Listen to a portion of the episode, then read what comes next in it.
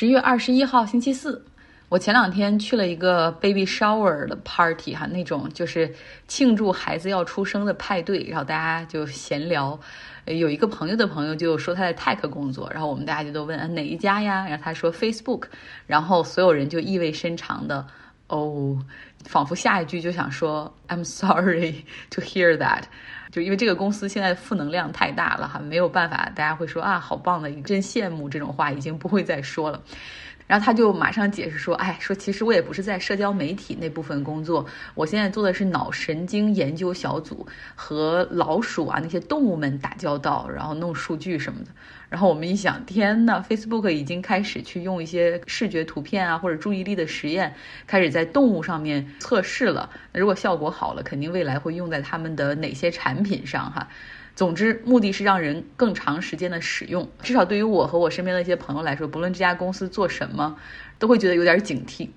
那之前呢，我们也讲过，有一个 Facebook 的前员工下载了一些公司的内部资料，然后他自己去做了这个 whistleblower 哈，一名非常勇敢的女性，向外界举报了 Facebook 存在的问题，还前往美国国会进行作证。然后这个在 Facebook 工作的朋友就是说，哎，他爆了那些所谓的料，其实没有什么实质性的内容。他说：“基本上，你看，所有互联网公司、社交媒体都有那种共性，哈，就是把用户的使用时间视为关键。任何社交媒体使用时间长了，可能都对人的身心会有影响，尤其是青少年的。然后他还说，他们员工内部都觉得这个 whistleblower 所拿出的所谓的这些证据啊，内部研究更多的是 out of context，就是好像断章取义了，然后在上面进行演绎。而且这个前员工前往国会作证。”整个这个事儿哈，并没有真正的就是打到 Facebook 的痛处，就连扎克伯格对内对外的回应都是一样的，就足以可见这已经不是 Facebook 什么危机。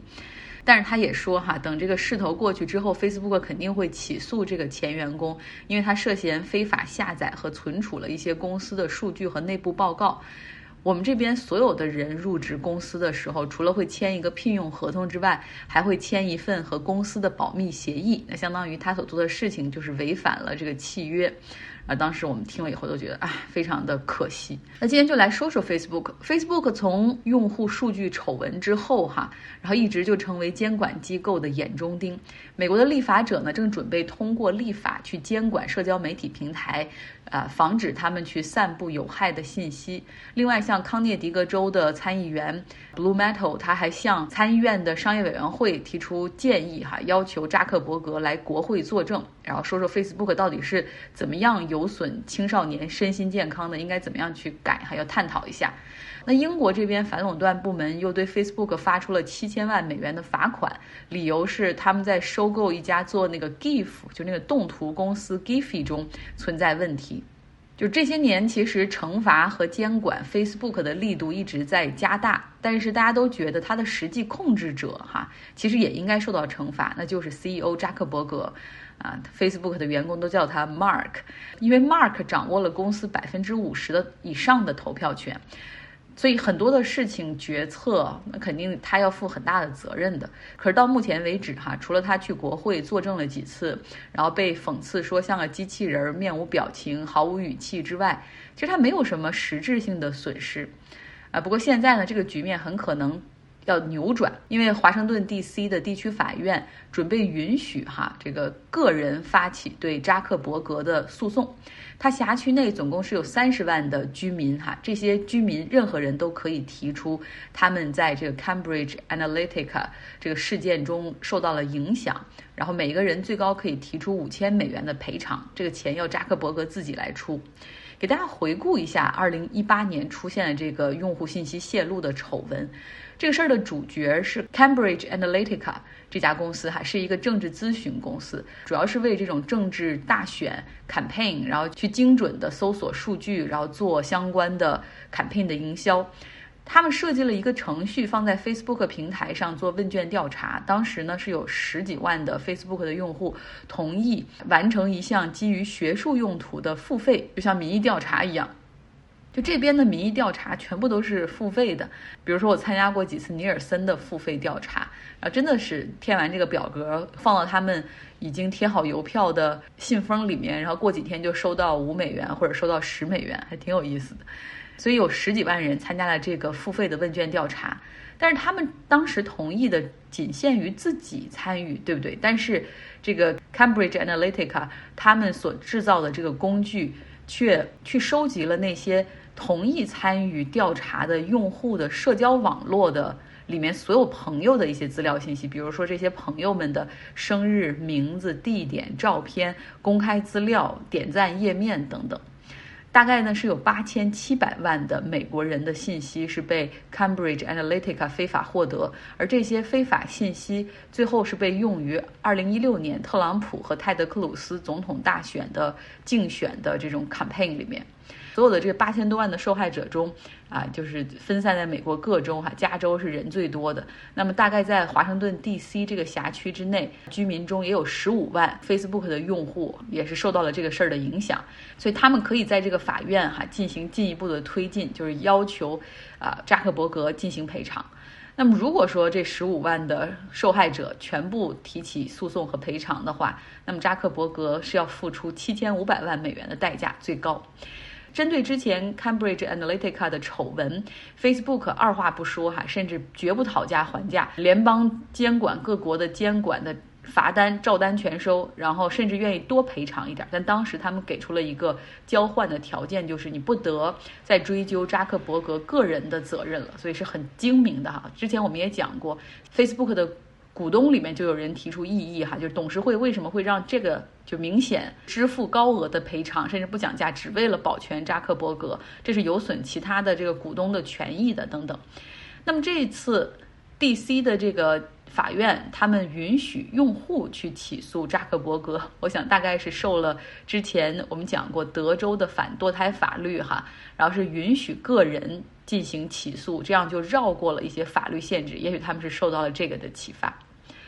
Facebook 继续讲，他他在下周十月二十八号的时候会开一个年度的 Connect Conference，在这个活动上，甚至比这个时间更早，他们会宣布 Facebook 要更名了，这是今天出来的新闻。但这个做法其实没有什么好奇怪的哈，就跟谷歌把它的母公司改名为阿尔法贝塔一样，因为它起家的时候虽然是谷歌的搜索引擎啊，谷歌浏览器等等，但是。后来，它有了 YouTube，它有了它的云服务，未来还会有谷歌汽车等等。它已经是一个很多元化的公司了。那这个时候，谷歌就只变成了一个产品线哈，所以就改名字。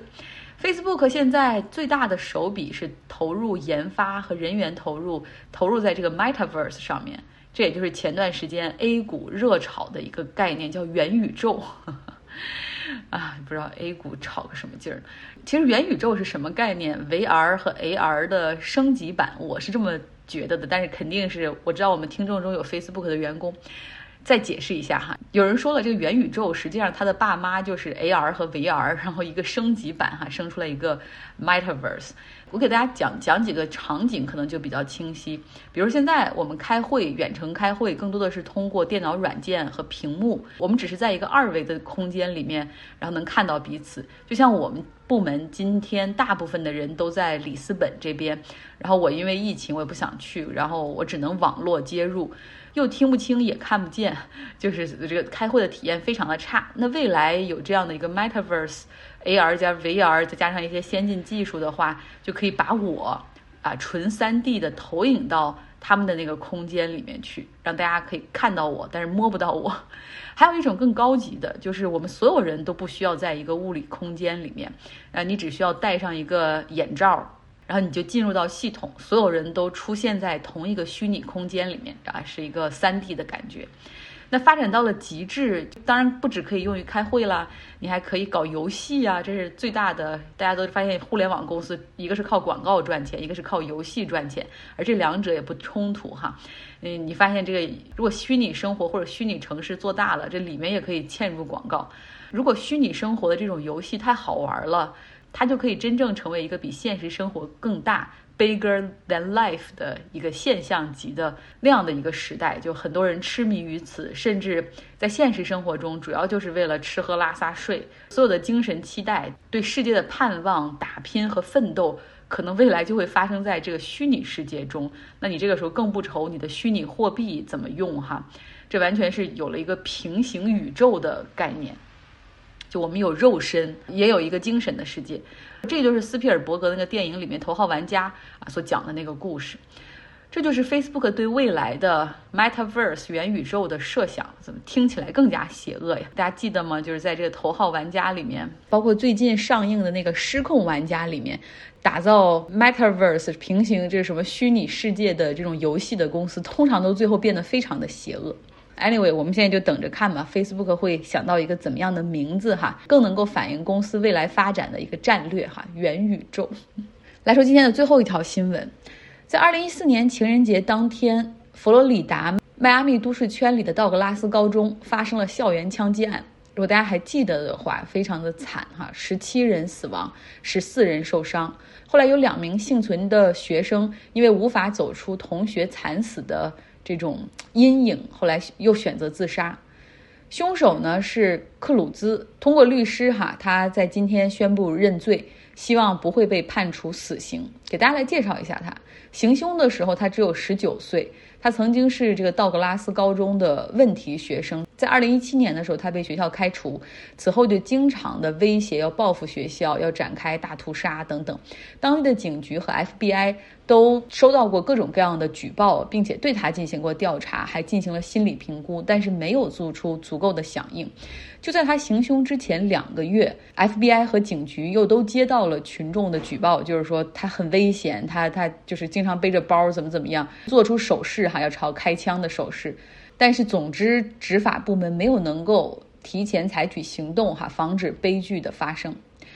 枪击案之后，克鲁兹被逮捕，他被控十七项一级谋杀罪。如果他的罪名成立的话，他将被判处死刑。那在佛罗里达州是注射和电椅两种方式。呃，说一句，佛罗里达州是美国二十五个仍允许死刑存在的州。然后呢，他在等待着这个审判期间，包括之前庭审的时候，一直是不得保释，被安置在一个隔离的牢房里面，受到这种防止自杀的监控。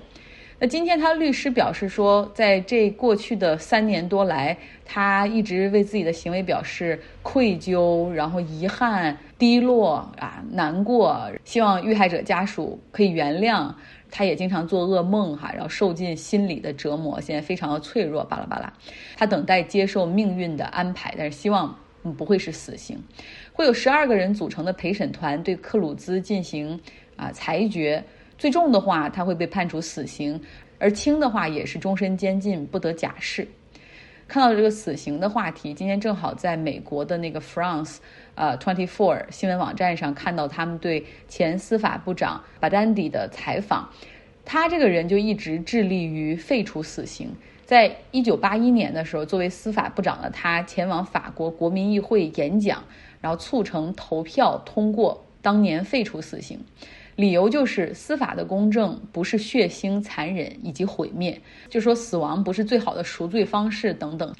那全球最先废除死刑的国家是葡萄牙，之后是丹麦、挪威、卢森堡、法国、荷兰。啊，除了这些欧洲国家之外呢，一些受到天主教思想影响比较深的国家，像阿根廷、墨西哥、智利，他们也废除了死刑。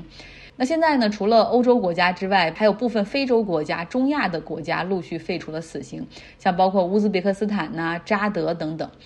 目前呢，在全球范围内有七十五个国家废除了死刑。其实之前我们读书俱乐部在讲那个洞穴奇案的时候讨论过哈，就是死刑应不应该存在这个问题是非常非常有争议的哈。我觉得在我看来，我们那些读书俱乐部的朋友都很理性，但是在这个问题上，居然。绝大部分的人还是赞成死刑的存在的。